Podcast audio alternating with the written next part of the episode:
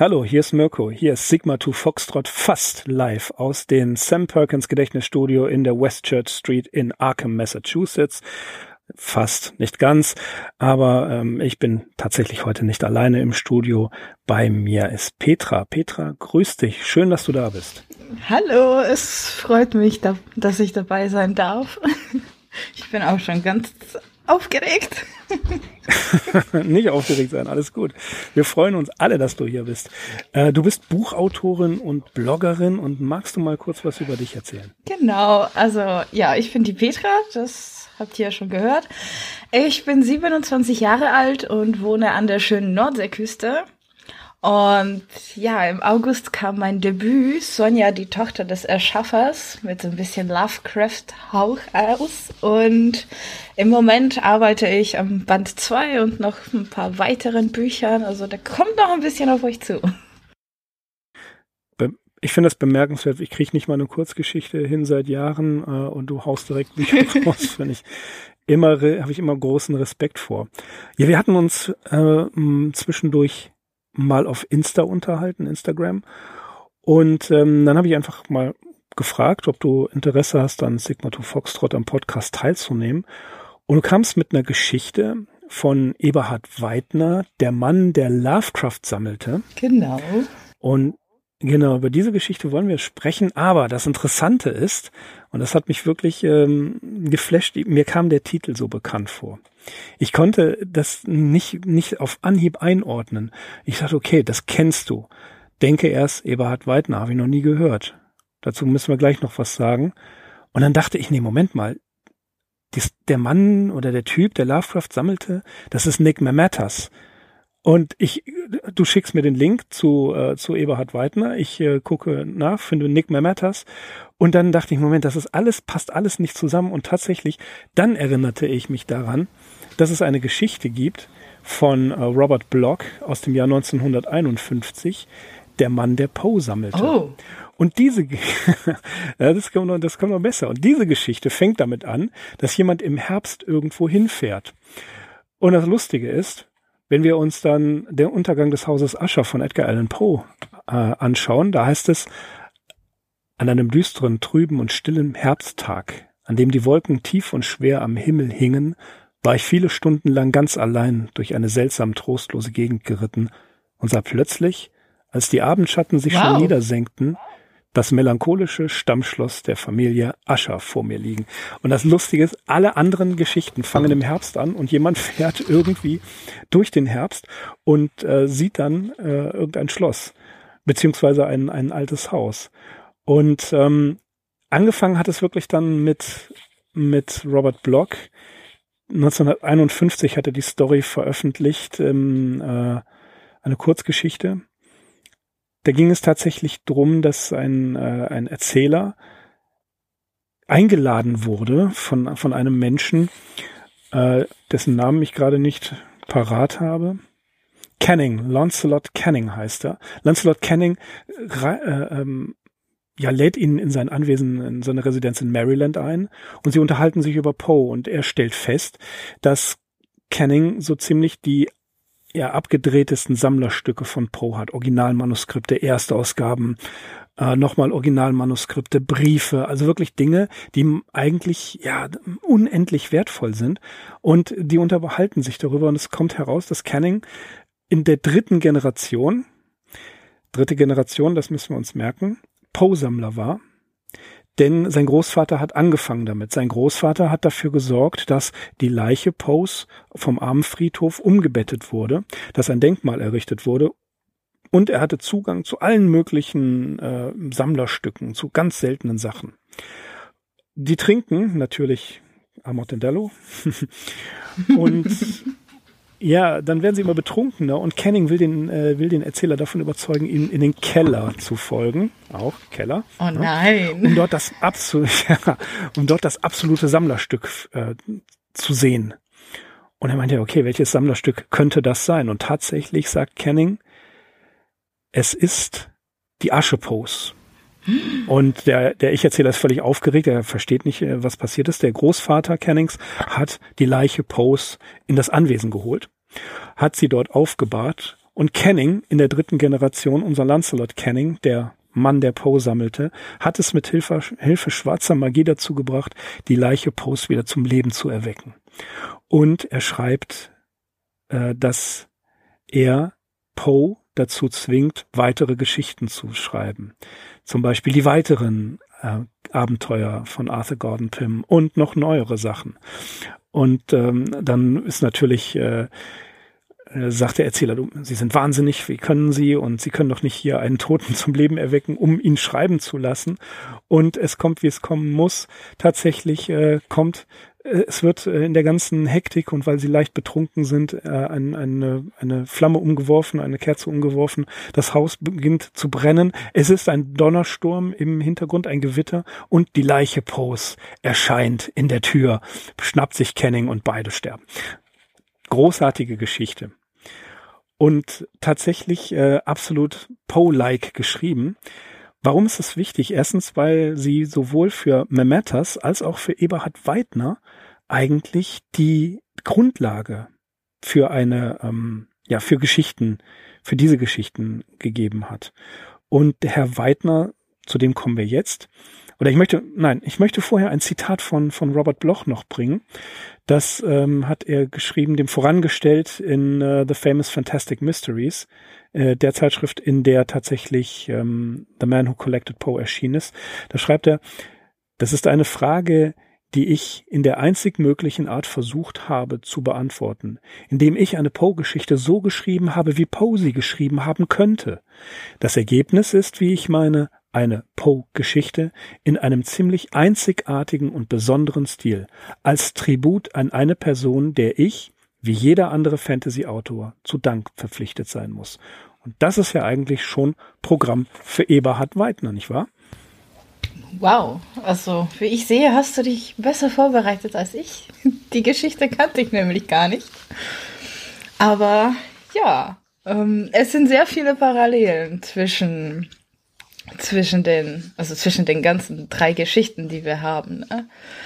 Und Eberhard Weidner ist eigentlich ein Anwalt und er hat uns ja geschrieben, dass er die, seine Geschichte um 1998 geschrieben hat. Der Mann, der Lovecraft sammelte. Und ich finde die Geschichte großartig, weil ich Geschichten liebe, die irgendwelche Lovecraft-Theorien beinhalten. Und da ich ja auch selbst eine Lovecraft-Theorie aufgestellt hatte in meinem Buch theoretisch, so, ähm, wollen wir jetzt ganz mit Spoilern die Geschichte erzählen oder also kurz mit Spoilern wiedergeben? Wir spoilern, ja, liebe Zuhörerinnen und Zuhörer, das kennt ihr. Wir spoilern einfach, weil ähm, wir müssen vielleicht vorher sagen, die Geschichte gibt es als E-Book. Ja, wie heißt die E-Book-Sammlung? Ähm, oh mein Gott. Was fragst Zahltag du mich in der Mortuary. Zahltag in der Mortuary Bay. Zwölf Horrorgeschichten gibt's als Kindle-Download beispielsweise. Und gar nicht mal teuer und lohnt sich. Äh, herzlichen Dank übrigens, dass du mich auf diese Anthologie äh, aufmerksam gemacht hast. Ich kannte sie nicht und der Herr Weidner hat ja wirklich einiges geschrieben. Ja, sehr, sehr gerne. Ähm, er schreibt Thriller? Thriller, ja, genau. Thriller, ja. Krimis und äh, auch Horrorgeschichten. Also der ist sehr umtriebig, der hat wahnsinnig viel geschrieben. Genau. Und ähm, ja, diese, diese Kurzgeschichtensammlung ist äh, sehr lesenswert. Für kleines Geld auf jeden Fall zu kriegen und das lohnt sich. Ja, das lohnt sich wirklich. So. Ähm, also, wir in der Geschichte begleiten wir den Christian Herbold. Der ist, so wie ich, ein wahnsinniger Lovecraft-Fan und sammelt einfach alles, wo Lovecraft draufsteht. Hauptsache Original und so. Und er hat einen Tipp im Internet gefunden, dass in Providence in Rhode Island ein Sammler ist, der ganz viele Sachen von Lovecraft hat, die also original sind. Und das möchte er natürlich haben. Und dann spart er sehr, sehr lange für die Reise nach Rhode Island und leiht sich, glaube ich, auch Geld von seiner Großmutter, damit er überhaupt hinfahren kann, steigt in irgendeinem zwielichtigen Hotel ab, damit er genug Geld hat für die Schätze, die möglicherweise den Händler für ihn hat. Und ähm, als er zum Haus kommt, wundert er sich natürlich, weil wieso wohnt so ein Typ, der so viel Original, äh, Originalsachen von Lovecraft hat, in, in so einem alten Haus. Ne? Man würde eher erwarten, vielleicht ein bisschen, was weiß ich, wenn man damit Geld verdient, vielleicht ein bisschen besseres Viertel oder so. Naja, und ähm, dann trifft er den Händler, der natürlich ein bisschen eigenbrödlerisch ist und dann geht er mit ihm rein und sieht die ganzen Lovecraft-Manuskripte und denkt sich so, boah, das muss ich alles haben. Nur, sagt ihm der Händler, der Thor Flake, Flake heißt, ähm, ja, Thor, Thor Flake, sagen wir es mal so, äh, der sagt ihm, dass die Sachen gar nicht zu verkaufen sind dass es alles Originale sind, die er behalten möchte, aber dass er im Keller seines Hauses Sachen hat, die er verkaufen könnte. Und man merkt im Laufe der Geschichte, wie sich diese, diese Wahnsinnsfaden zieht, weil ähm, nachdem sie die, nachdem sie in den Keller gehen, überlegt Christian schon, ob er vielleicht Thor runterstürzen sollte, vielleicht einen kleinen Schubser geben sollte, weil der Mann ist ja alt und es passieren Unfälle und er ist so, so, so lange hier nach Providence gefahren beziehungsweise geflogen und er möchte einfach nicht nur irgendwelche Sachen, er möchte die Originale haben, ne?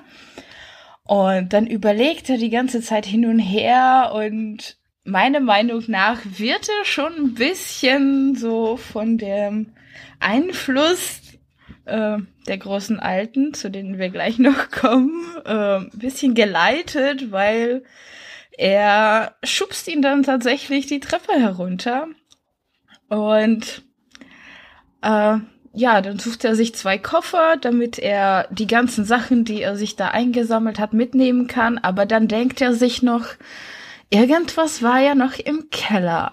Und man sollte sich im Keller umgucken. Und das finde ich so großartig. Dann geht er in den Keller und findet heraus, dass der Händler, der Tor, nicht mehr da liegt. Und dann macht er sich natürlich Sorgen. Ne? Er hatte ihn ja runtergeschubst. Der Mann hat sich mehrmals überschlagen. Der müsste eigentlich tot sein. Wieso liegt er denn nicht unter der Treppe? Und dann hat er natürlich Angst, dass äh, der Händler äh, Polizei anrufen könnte und die würden ihn dann festnehmen und er hat keine Lust auf äh, die Gefängnisse in Amerika. Und dann geht er ähm, die Treppe herunter und findet eine Tür, die, ich glaube, die ist ein Spalt offen. Dann geht er in die Tür rein und findet heraus, dass es noch eine Treppe gibt. Und dann läuft er diese Treppe herunter und dann wird er von Thor Flakev quasi begrüßt, beziehungsweise ich glaube, er hat ihn, hat er ihn bewusstlos geschlagen, Mirko? Ja, das hat er. Der hat ihm eins übergebraten. Genau, er hat ihm eins übergebraten. Und dann wird er gefesselt auf dem Stuhl. Und dann erzählt ihm Thor Flake, dass er Lovecraft ist. Wie findest du die Theorie? ja, das, äh, das hat er ganz klar so gesagt. Ähm, er ist Lovecraft und er hat einen Pakt mit den großen Alten eingegangen. Also es wird gesagt, dass die großen Alten tatsächlich äh, immer noch planen, die Erde zu übernehmen. Und das planen sie schon was länger.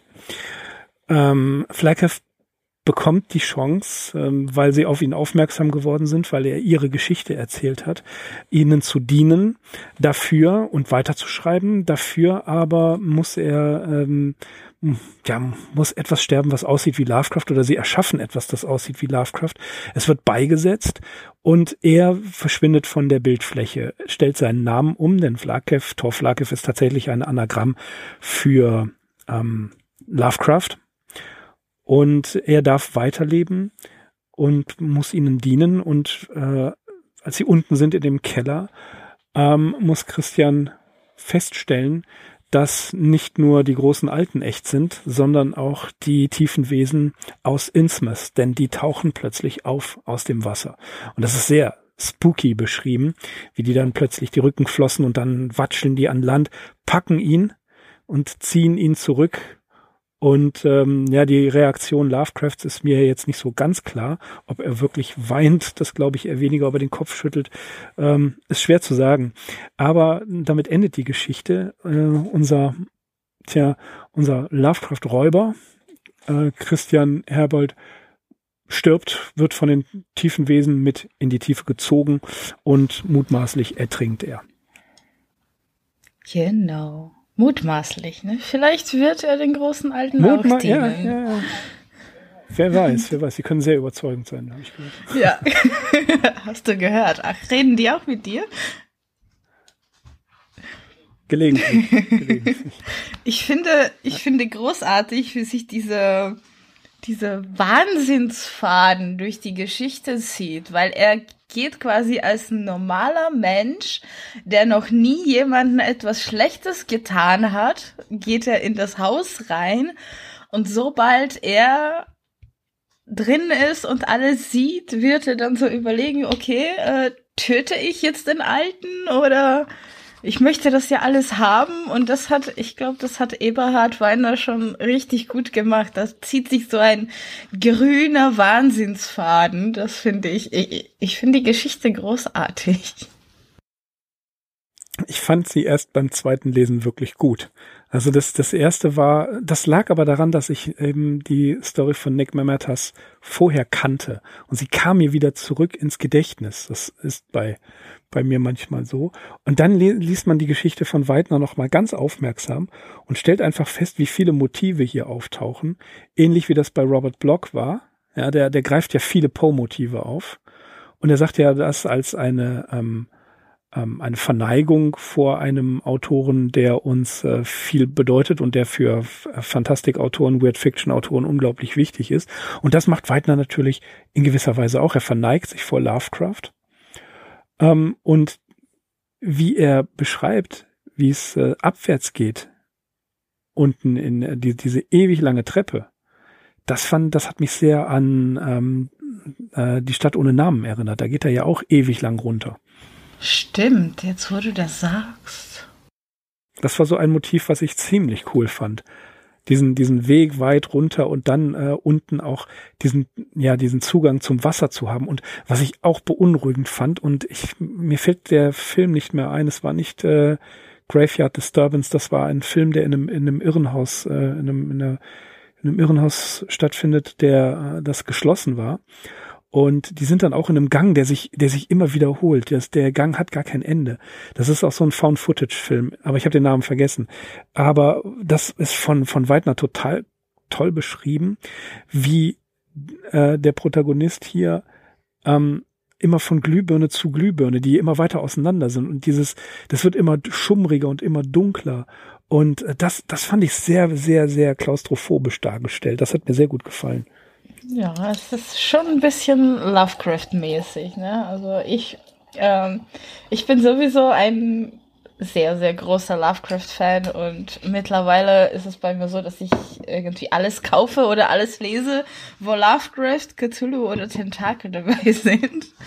Und ich habe die Geschichte, die habe ich, glaube ich, vor, vor ein paar Monaten habe ich die entdeckt weil ähm, ich ziehe mir die äh, PDFs, ziehe ich mir immer in mein Handy und lasse es mir neben der Arbeit vorlesen, weil beim Putzen und dann höre ich das halt. Und ich habe irgendwie nur mit einem halben Ohr gehört. Und dann habe ich den Namen gehört, ne, der Mann, der Lovecraft sammelte und die Geschichte hatte sofort meine Aufmerksamkeit. Ich verstehe, ich verstehe. Äh, das kenne ich aber, äh, das Phänomen. Ähm, ich habe das ein oder andere Buch über und von Lovecraft. Ähm, Lovecraft als handelnde Person ist mir immer so ein bisschen suspekt.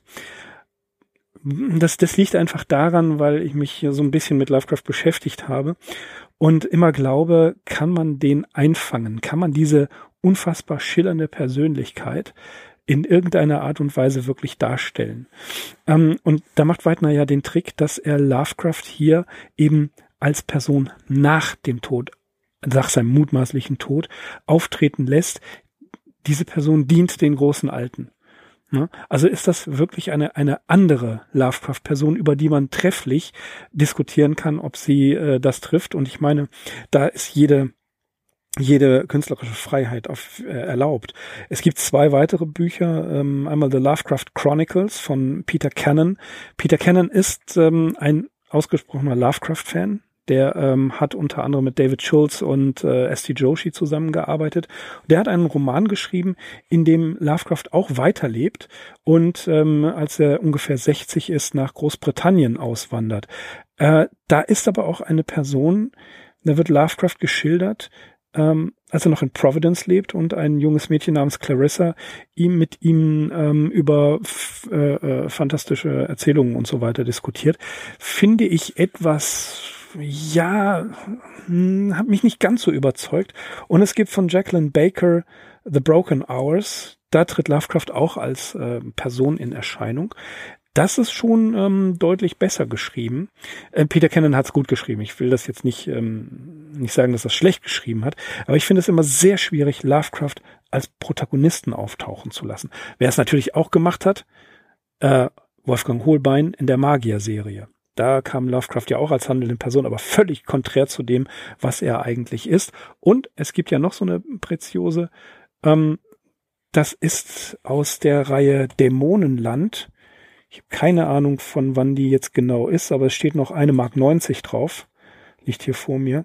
Also dürfte schon ein paar Jahre alt sein. Da hat, gibt es ein Buch, äh Quatsch, ein, ein Heftroman Lovecrafts Reise ins Grauen, ebenfalls von Wolfgang Holbein aus der Serie Dämonenland. Und da ähm, ist Lovecraft ebenfalls als handelnde Person, die einem Grauen in der äh, in, in Neuengland auf der Spur ist. Und ja, künstlerische Freiheit, das ist völlig in Ordnung, aber manchmal passt es nicht. Ich bin da manchmal so ein bisschen kritisch, denn ich denke auch an den, ähm, an einen ganz bestimmten Comic, mhm. Moment, den ich hier versuche aus dem Regal zu ziehen, ohne mich erschlagen zu lassen. Und zwar von äh, Nikolawitsch, Garvasio, Aeon und Lee, H.P. Lovecraft, He Who Wrote in the Darkness. Ähm, das ist ein sehr schön gemachter Comic, aber Lovecraft selber ähm, wird, den treffen wir an in New York und äh, in seiner New Yorker Zeit, die mich persönlich mit am meisten interessiert. Aber die Darstellung des, ähm, des äh, Hauses in der Clinton Street ist falsch. Sie ist nicht Oha. richtig. Und das finde ich, finde ich leider bedauerlich. Ich entschuldige mich schon mal dafür, wie ich Lovecraft in Sonja dargestellt habe. es tut mir ähm, leid. Bitte nicht, nicht entschuldigen. Nein, man, jemand, der, der etwas, äh, ein, ein großes Buch geschrieben hat, ja, der muss sich für gar nichts entschuldigen. nee, aber nein, nein. ich habe ja auch beim Schreiben so überlegt, holst du ihn mit rein oder nicht? Dann habe ich es ja getan und ich habe ihn halt, ja, ich wollte halt nicht diesen Rassismus und seinen komischen Frauenbild in meinem Buch haben. Also ich ignoriere nicht, wie er ist. Ich drehe ihn mir einfach so hin, wie ich ihn für meinen Roman brauche. ja, warum auch nicht? Das ist ja auch völlig legitim. Künstlerische es ist Freiheit. Vollkommen okay. Richtig, es ist vollkommen okay. Ähm, man kann eine solche Person einfach rausnehmen und sich vorstellen, wie, ähm, wie er handeln würde. Das ist ja das, als wir uns im Vorfeld unterhalten haben, das, was ich Raketenwissenschaft genannt mhm. habe. Damit meine ich gar nicht Technik oder Physik oder sowas, sondern als äh, Kennedy gesagt hat, ähm, bis zum Ende dieses Jahrzehnts wird ein Amerikaner den Mond betreten, waren die bei der NASA total begeistert davon. Nicht, sondern äh, sie haben dann angefangen, out of the box zu denken. Die haben angefangen, die absurdesten Ideen und Theorien zu entwerfen. Und wie Theodore Sturgeon ja mal gesagt hat, 90% of everything is crap. 90% der Ideen funktionieren einfach nicht. Aber 10%, das ist das Entscheidende. Und damit will ich sagen, dass auch Lovecraft in deinem Buch und in den anderen als handelnde Person auftreten zu lassen, das ist Raketenwissenschaft. Man, man versucht es einfach. Man macht es, weil es einem Spaß macht und das kann einem ja auch keiner nehmen. Und ähm, das ist vollkommen in Ordnung.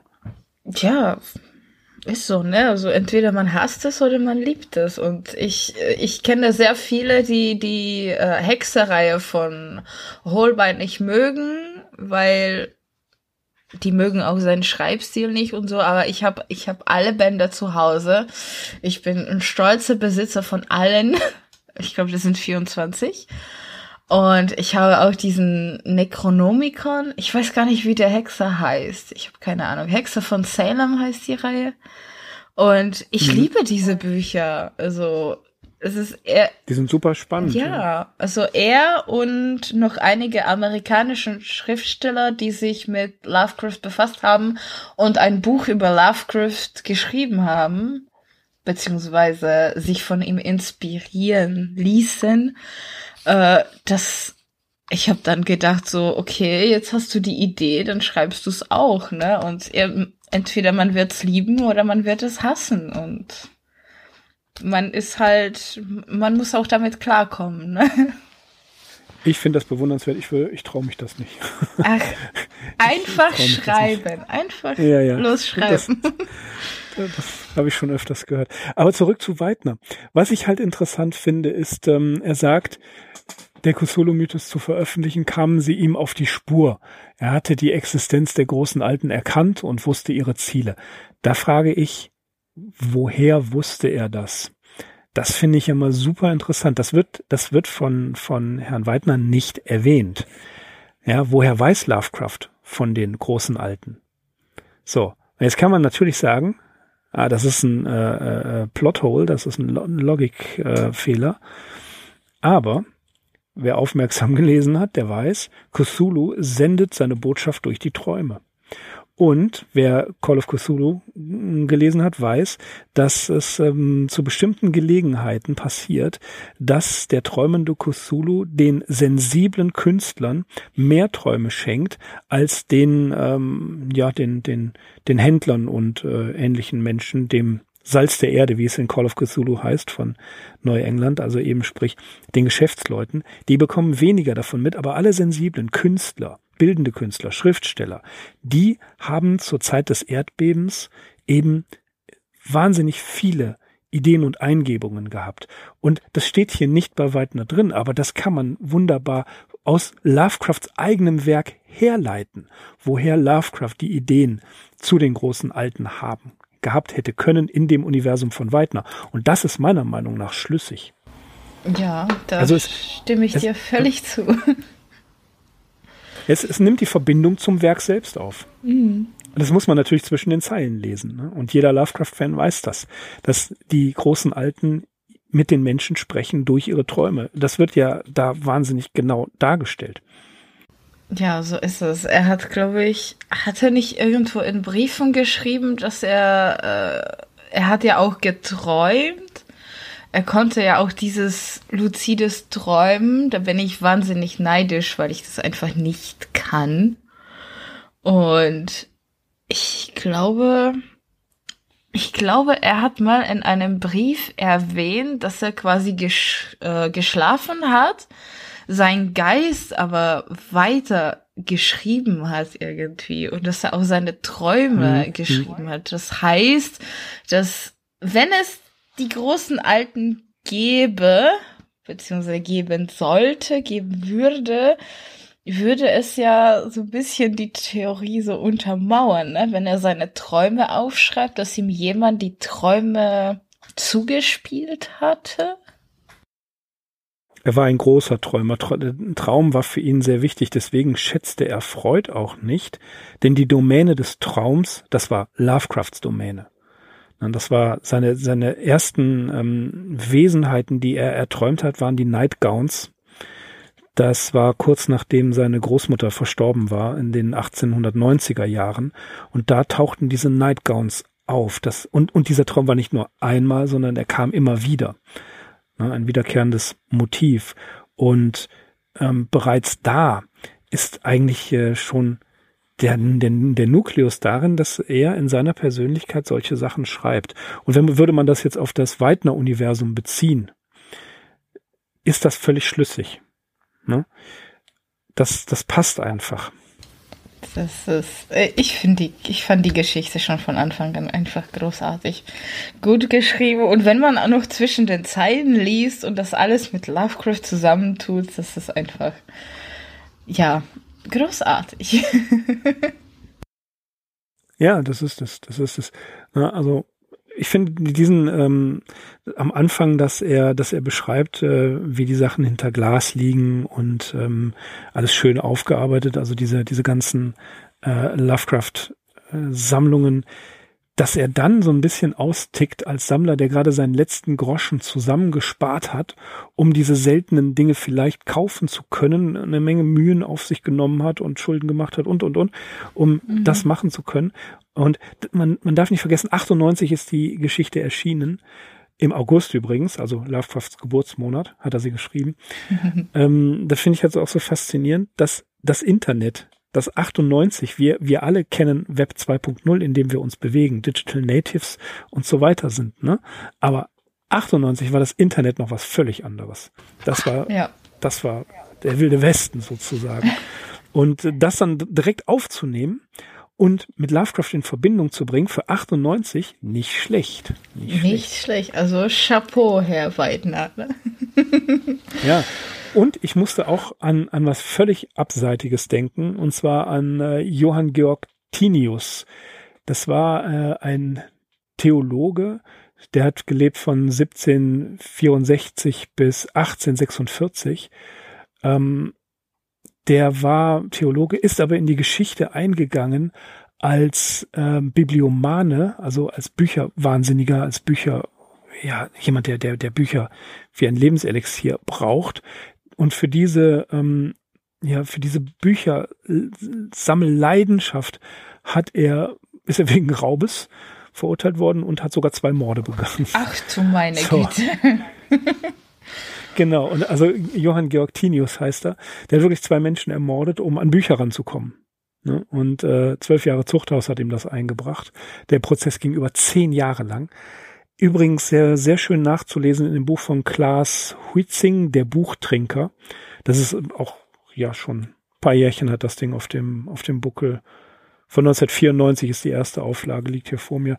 Äh, ich fand, war fasziniert von diesem Tinius, weil seine Lebensgeschichte hier von Hunzinger erzählt wird und wie er dann so, ich brauche diese Bücher, ich will diese Bücher haben. Also genau das, was, was dem ähm, Christian hier in äh, Der Mann, der Lovecraft sammelte, widerfährt, äh, dass er, dass er in diesen Wahn hineingerät und dann tatsächlich so, ja, komm, der Alte ist schon so alt, dass, wenn der stolpert, das ist doch, das kann doch, und zack, hat er ihn umgebracht. Theoretisch. Also, Theoretisch. Also nicht wirklich. Ja. Ne? ja, oh wow. Bei dir lernt man so richtig das viel. Ich muss mir, glaube ich, das Buch noch zulegen. nee, eigentlich ist das Name Drop. Nein, ist es wirklich. Ich habe es äh, also mehrfach gelesen, weil ähm, auch hier der Hutzinger die unveräußerlichen Rechte des ähm, Bücherlesens eher proklamiert. Ähm, ist allerdings, finde ich jetzt gerade nicht, aber beispielsweise, man hat das Recht, ein Buch nicht zu Ende zu lesen man hat das Recht, alles Mögliche zu lesen. Also das, ähm, da hat er so einen Kanon aufgestellt, was man, was man machen darf. Und ähm, ja, das, es gibt eine wunderbare Parallelgeschichte da drin, wie zwei Bücher sich unterhalten. Ne? Ähm, es ist auf jeden Fall, ja, doch, doch lesenswert. Und jetzt mit dem Hintergrund, dass man weiß, dass äh, Christian in dieser Geschichte von Herrn Weidner äh, auch bereit ist zu morden um ein Buch zu bekommen. Genau. Ach, es gibt das Ganze noch so ein bisschen mehr Würze. Genau, so ist es. so, und dann haben wir ja noch die Geschichte von Nick Mamatas, Mamatas. und Tim Pratt. The Dude Who Genau, Collected Pratt. Lovecraft. Die Geschichte kannte ich vorher nicht. Also danke, dass du sie mir gezeigt hast. Ähm, ich habe mir ja dann den, daraufhin den Podcast angehört und die Stimme von dem Sprecher ist einfach göttlich. Großartig. Super. Die ist einfach, wie Ja. er die Sachen rüberbringt, ist einfach super. So. Und die Geschichte hat, ja, einige wenige Parallelen zu der Geschichte von Eberhard Weidner. Weißt du, wann die erschienen ist? Äh, 2005 oder 2007. Also hat, war Weidner der, der schnellere von den. Der erste, ja, ja. ja. Also sie, sie ist im äh, ähm, Shazin oder so ähnlich er erschienen und das war tatsächlich ähm, 2005, Mhm. meine ich. 2008 hat Pseudopod die dann aufgenommen mit diesem Mhm. großartigen Erzähler. Oh ja. Wir werden einen Link in die Shownotes packen. Es, er, ist, er macht das so großartig, weil er er spricht ja drei Personen. Ne? Mhm. Er spricht ähm, Jim Payne, er spricht Frangen und er spricht ja Lovecraft selbst. In der Geschichte sind ja zwei Briefe von Lovecraft eingeflochten, die Mamatas und Pratt selber erfunden haben. Genau. Ah, Das ist keine also- Originalgeschichte. Die Geschichte ist auch richtig. Ja, gefällt mir vielleicht ein Tickchen mehr als die Geschichte von Weidner. Aber ja, äh, willst du über die Geschichte erzählen oder soll ich das übernehmen? Ne, das machen wir schon. Äh, Du hilfst mir dann aus, wenn ich Okay. wenn ich nicht weiterkomme, denn äh, ne? also auch hier ähm, Jim Payne fährt mit einem Mietwagen durch den Herbst. das tun alle, haben wir ja schon geklärt. Ne? Also das ist das das Einstiegsmotiv ist in allen vier Geschichten, also von Poe, von Weidner, von Block und von Manatas und Pratt äh, das gleiche. Es fährt jemand mit oder reitet jemand, bewegt sich jemand durch den Herbst um äh, ein Haus, was irgendwo abseitig liegt, aufzusuchen, um dort eine merkwürdige Person zu treffen. Und ähm, Jim Payne ist der Ur-Ur-Enkel von einem gewissen Governor Payne. Und Governor Payne war ähm, tatsächlich ein, ja, ein, ein Mischling. Das sagt er selber hier. Ein, ein Mischling, der ähm, im Briefkontakt mit Lovecraft stand. Und er hat ihm gegenüber verschwiegen, dass er ein ähm, Mischling ist. Das wird hier so negativ dargestellt. Aber man darf nicht vergessen, der Jim Payne selber ist ein Schwarzer. Und ähm, ja, der, der möchte ähm, Briefe seines Ur-Urgroßvaters, nein, seines Urgroßvaters, nicht Ur-Ur, es ist nur der Urgroßvater. Äh, auch, deswegen hatte ich vorhin gesagt, bei äh, Robert Block, die dritte Generation ist das. Ne? Also, ne? und das, das ist fast das, das Gleiche hier. Ähm, der möchte diese Briefe verkaufen, weil Framgen diese Briefe, äh, speziell diese Briefe haben will. Und Payne, ja, betritt die, ähm, betritt das Haus und hatte eigentlich gedacht, dass es so, dass er hat eigentlich nicht wirklich Ahnung davon, er kennt ein bisschen Lovecraft, aber es ist nicht so, dass er jetzt diesen Rassisten so wahnsinnig toll findet. Und auch seinem äh, Urgroßvater gegenüber hat er jetzt keine besonders positiven Gefühle, weil auch der durchaus, ähm, trotz dass er eben eine, ja, Person of Color ist, äh, war er nicht gegen Lovecrafts Rassismus jedenfalls, hat da jedenfalls nichts zu gesagt. Im Gegenteil, äh, es kommt in der Story heraus, dass Kavanagh, äh, Urgroßvater eben, äh, Stories geschrieben hat, die nicht besonders toll sind. Und dann, ich glaube 1928, war das einfach so verschwindet mit und seine, lässt seine schwangere Frau einfach äh, da lässt und weg ist. Und sie unterhalten sich so ein bisschen und die Ausstellungsstücke, die äh, Framgen in seiner Wohnung hat, in seinem Haus hat, sind ähnlich arrangiert wie bei Robert Block. Ähm, auch hier ist es, ähm, es wird beleuchtet, es ist schön ausgestellt. Das Ganze ist also wirklich schon mehr ein Museum als eine Sammlung. Und ähm, Framgen ja, will diese Briefe unbedingt haben und bietet Jim Payne einen Tee an. Er oh, der Tee. Tee. der Tee, ja, der, und das, das, das sagt er so großartig, das war wie so ein, äh, wie so dreckiges Flusswasser, genau. hat er genau. geschmeckt. Und das nächste, was äh, passiert, ist, dass, dass äh, Jim Payne zusammenbricht und ohnmächtig wird. Ähnlich wie bei äh, hier bei, bei, ähm, bei Weidner. Ne? Auch hier interessant eben. Und er erwacht, gefesselt, und äh, dann Pay, äh, äh, Framgen eröffnet ihm seinen Plan. Er hat tatsächlich herausgefunden, wie man ja das Bewusstsein in die Zeit zurückschicken will. Und Framgens Plan ist, es gibt kein so gut dokumentiertes Leben wie das Lovecrafts. Und dadurch, dass, dass Jim Payne, ja, Kavanagh Paynes Urenkel ist, ist ja auch noch etwas Blut von ihm in seinen Adern. Genau. Fram Framgen nimmt ihm Blut ab, führt ein Ritual durch, aber zur gleichen Zeit gelingt es Payne in einen Salzkreis, den äh, Framgen zur Beschwörung von irgendwelchen Kräften gezogen hat, mit hineinzufallen. Und das finde ich so genial erklärt. Framgen hat, braucht das Blut, um in Kavanagh Frangens Körper einzufahren. Ja? Und ähm, Payne hüpft aber mit da rein und ja, er hat halt mehr Blut von seinem Vorfahren genau. in sich und ist in dem Körper dann von Kavanagh. Ähm. Und im Bewusstsein irgendwo fest ist Framgen. Die reden also im Kopf miteinander, aber es gelingt ihm nicht, Kontrolle über Kavanaghs Körper zu erlangen. Was Kavanagh, äh, was Framgen nämlich damals wollte, er wollte Lovecraft treffen, um sich von ihm Blut zu holen, um dann Lovecrafts Körper zu übernehmen. Brillante Idee. Ne? Sehr. Und ähm, absolut brillante Idee. Und was er dann, was dann passiert, ist, dass der, wie heißt der, der, das Wesen, das ähm, zwischen den Welten lebt oder so ähnlich, plötzlich auftaucht. Ähm,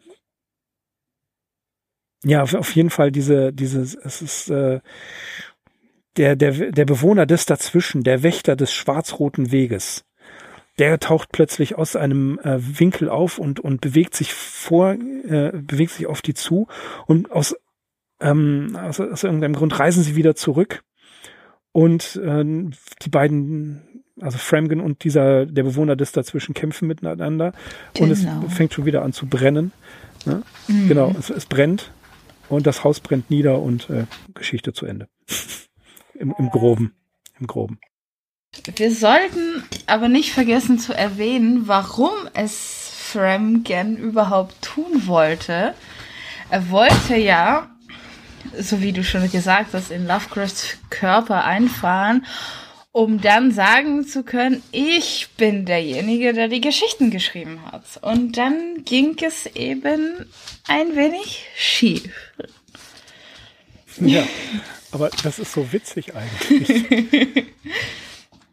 Finde ich auch gut, ja. Er hat sich so lange darauf vorbereitet, jede Kleinigkeit geguckt, wie und was und wie das funktioniert und wie er auf sein Blut kommt und dann so, ja, äh, nee. Es ist äh, so witzig, vor allen Dingen, dass er einfach damit rein reinspringt, obwohl er gefesselt ist und dann, weil er mehr Blut hat, ist er im Körper von Kavanagh. Ja. Das finde ich so prima äh, geschildert. Also die Idee ist wirklich sehr, sehr, sehr, sehr gut. Und äh, auch Mamettas sagt, dass er im äh, Sinne von Blocks äh, The Man Who Co Collected Poe geschrieben hat, aber auch im Sinne von Kim Newmans The Man Who Collected Barker. Das kenne ich tatsächlich nicht. Es gibt sogar eine Story, The Man Who Collected Macon. Äh, ich habe auch hier das äh, Gefühl, ähm, das ist alles irgendwie das Gleiche. Aber das ist ja, auch das sage ich immer wieder hier bei Sigma oder bei den Arkham Insiders, es ist ja auch immer interessant, in der griechischen Antike war das ja auch so. Die Mythen, die in den, äh, in den antiken Dramen dargestellt worden sind, die waren allgemein gut. Jeder kannte sie, jeder wusste, mhm. wie es ausgeht, jeder wusste, was passiert bei Ödipus, jeder wusste, ähm, was passiert bei Antigone. Das, das waren alles ganz bekannte Dinge. Jeder kannte die Geschichte. Die Leute hat nur interessiert, wie der jeweilige Autor das ja umgesetzt hat, welche Ideen er hatte, wie er sprachlich vor allen Dingen vorging. Ja, das war ja ähm, ganz, ganz wichtig. Die Stücke aus der Antike von Sophokles und Euripides und so weiter, die wir äh, haben, sind ja tatsächlich aus sogenannten Chrestomatien, also sprich aus ja Rhetorik, Lehrbüchern oder sozusagen einem Best-of äh, zusammengetragen worden. Deswegen hat man sie überhaupt. Ähm, es waren also schon die herausragenden Stücke. Jeder wusste, was passiert, jeder wusste, wie es ausgeht, aber was die Leute interessiert hat, war wirklich, wie setzt das um? Und es ist das gleiche ja auch hier. Mhm. Bei, bei Weidner, der sich auf Bloch bezieht, bei Memetas und Pratt, die sich beide auf Bloch beziehen. Ne? Und äh, das finde ich halt schon sehr interessant. Ähm, die Geschichte kann man nachlesen auf der Seite des Apex Magaz Magazins. Da steht allerdings tatsächlich nur Nick Memetas als ähm, Autor drin. Und ähm, beim Pseudopod Podcast werden Nick Memetas und Tim Pratt beide genannt als Autoren dieser Story. Tja, und da ich äh, Nick Memetas von Twitter her kenne, habe ich einfach, war ich so dreist, ihn anzuschreiben. und habe ihn einfach mal gefragt.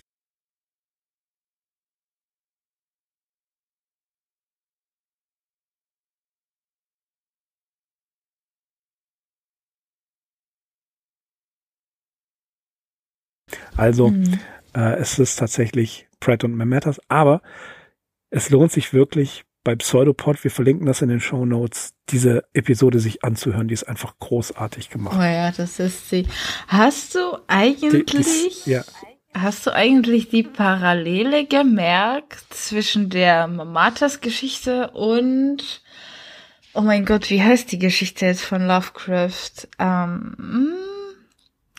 oh mein Gott. Ich habe vergessen, wie der, Na wie der Name ist. Charles Dexter Ward. Nein, Charles Dexter Ward. nicht Charles Dexter Ward. Er erzählt, also Mamatas und Pratt erzählen in der Geschichte, dass der äh, die Bestie, die dann im Fremgen war, sehr große Probleme hatte, den Körper zu steuern. Und es gibt eine Geschichte von Lovecraft, ich weiß ich habe den Namen vergessen.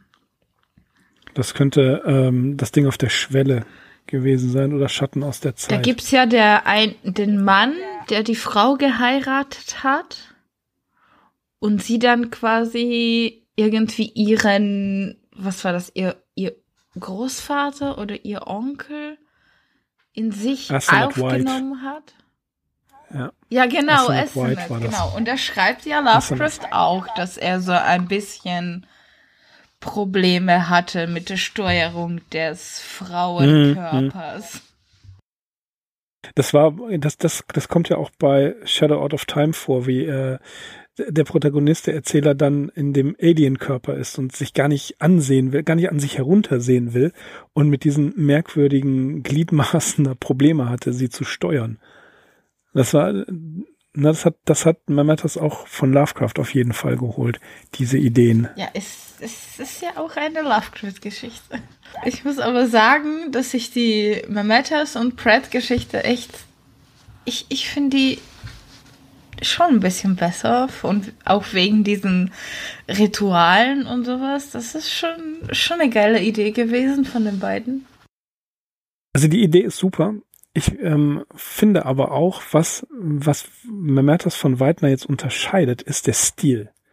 Das von Memertas ist viel roher geschrieben, viel, ja, härter. Die Sprache ist viel, viel härter. Das merkt man vor allen Dingen, wenn es, wenn man sich das Hörbuch anhört. Das macht, das zieht wahnsinnig viel äh, hervor. Ähm, alleine wie, wie, wie Payne aufwacht, äh, gefesselt an dem Stuhl und der Erzähler versucht äh, darzustellen, so wie er sich so langsam besinnt und ähm, Franken ihn dann von seinem Plan richtet. Da gibt es diese eine, dieses eine, wie er sagt, Motherfucker. ja. So großartig ausgesprochen, wie er das so, Motherfucker.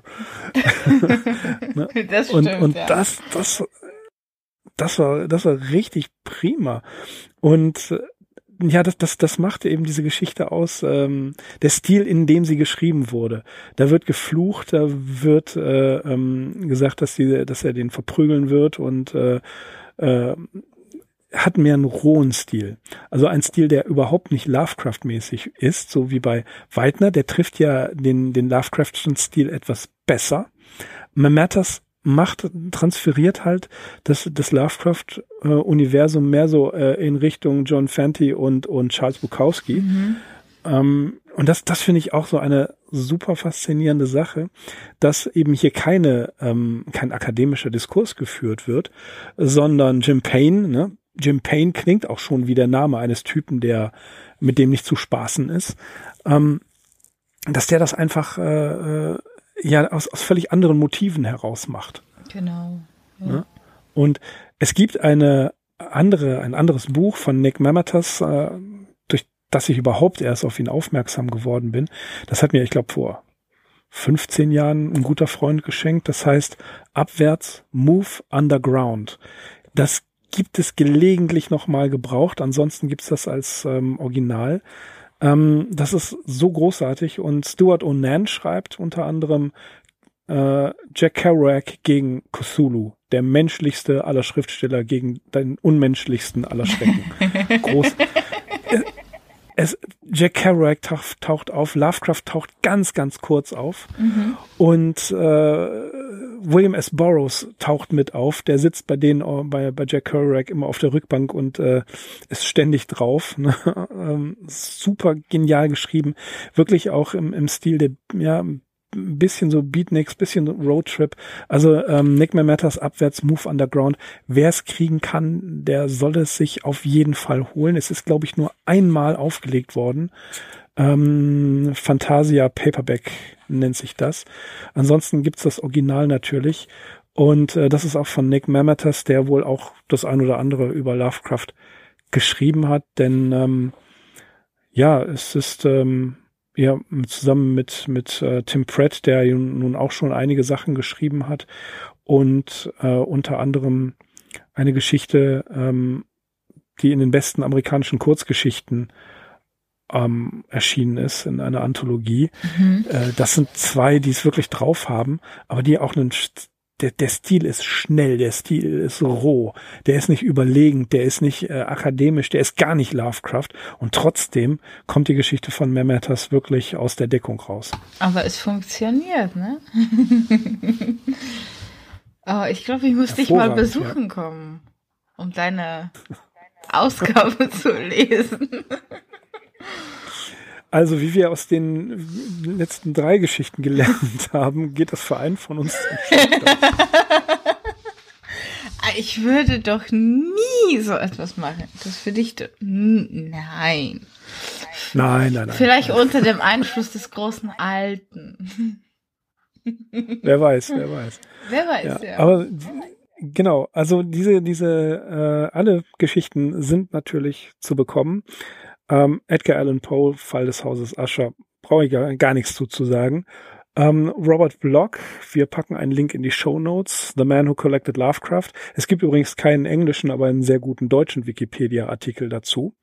Dann äh, natürlich Herrn Weidner, Eberhard Weidner äh, als E-Book zu laden. Ganz viele Bücher von ihm.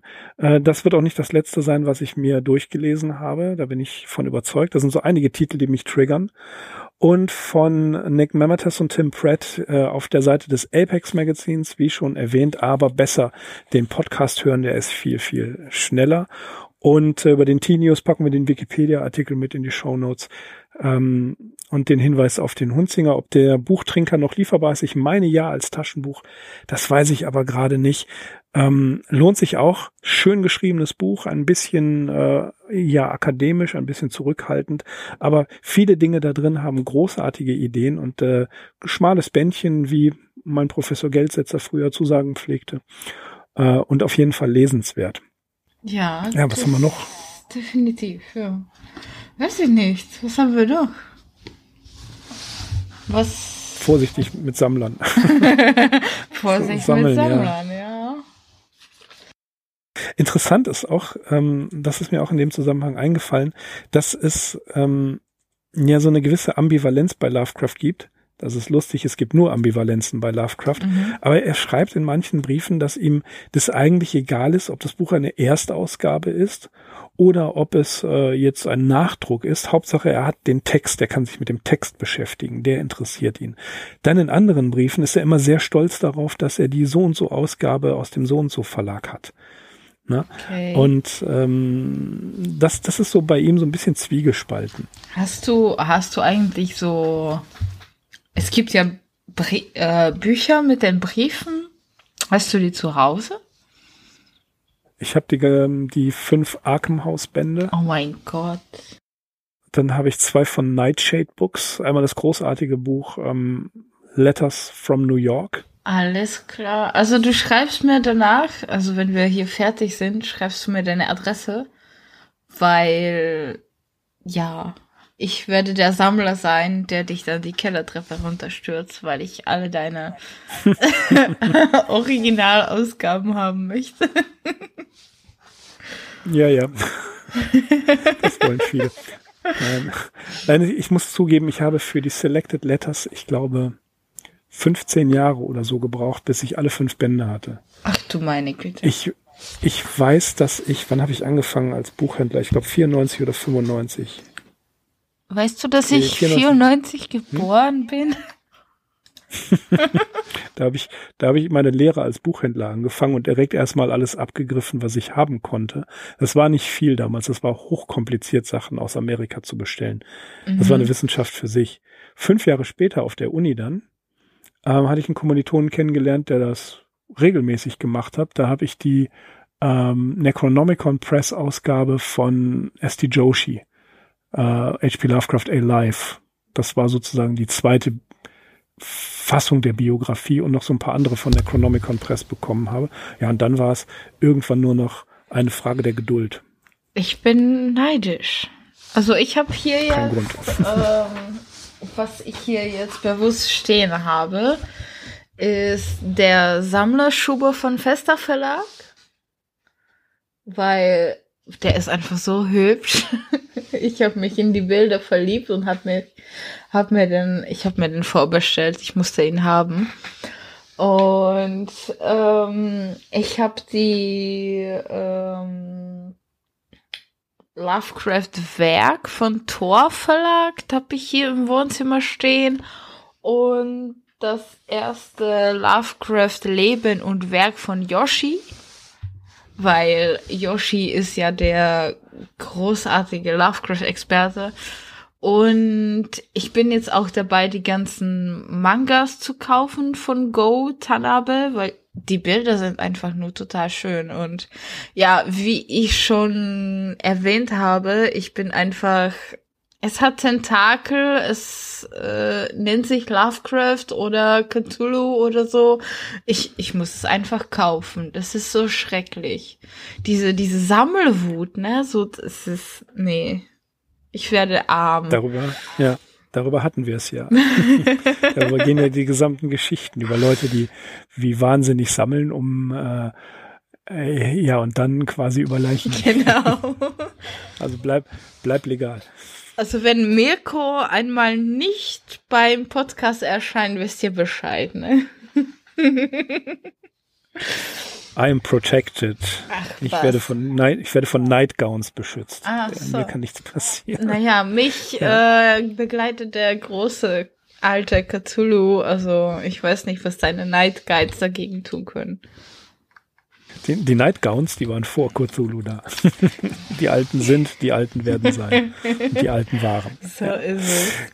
Okay, kommen wir zum Ende. Also, äh, vielen Dank, dass du die Geschichte empfohlen hast. Und ähm, das Faszinierende an dieser Geschichte ist, dass sie halt angestoßen hat, dass gleich mehrere andere Geschichten daraus äh, oder damit erschienen, ähm, mit angesprochen äh, äh, worden sind und wir uns hier in einem gewissen Universum des Sammelns befinden und ähm, eigentlich auch, wie Robert Bloch ja schon sagte, verneigen sich alle drei Geschichten vor einem Schöpfer. Robert Bloch verneigt sich vor Poe, aber Robert Bloch, das wissen die meisten ja, ähm, Autor von Psycho, äh, wurde durch Lovecraft ja gefördert. Die waren ja Brieffreunde.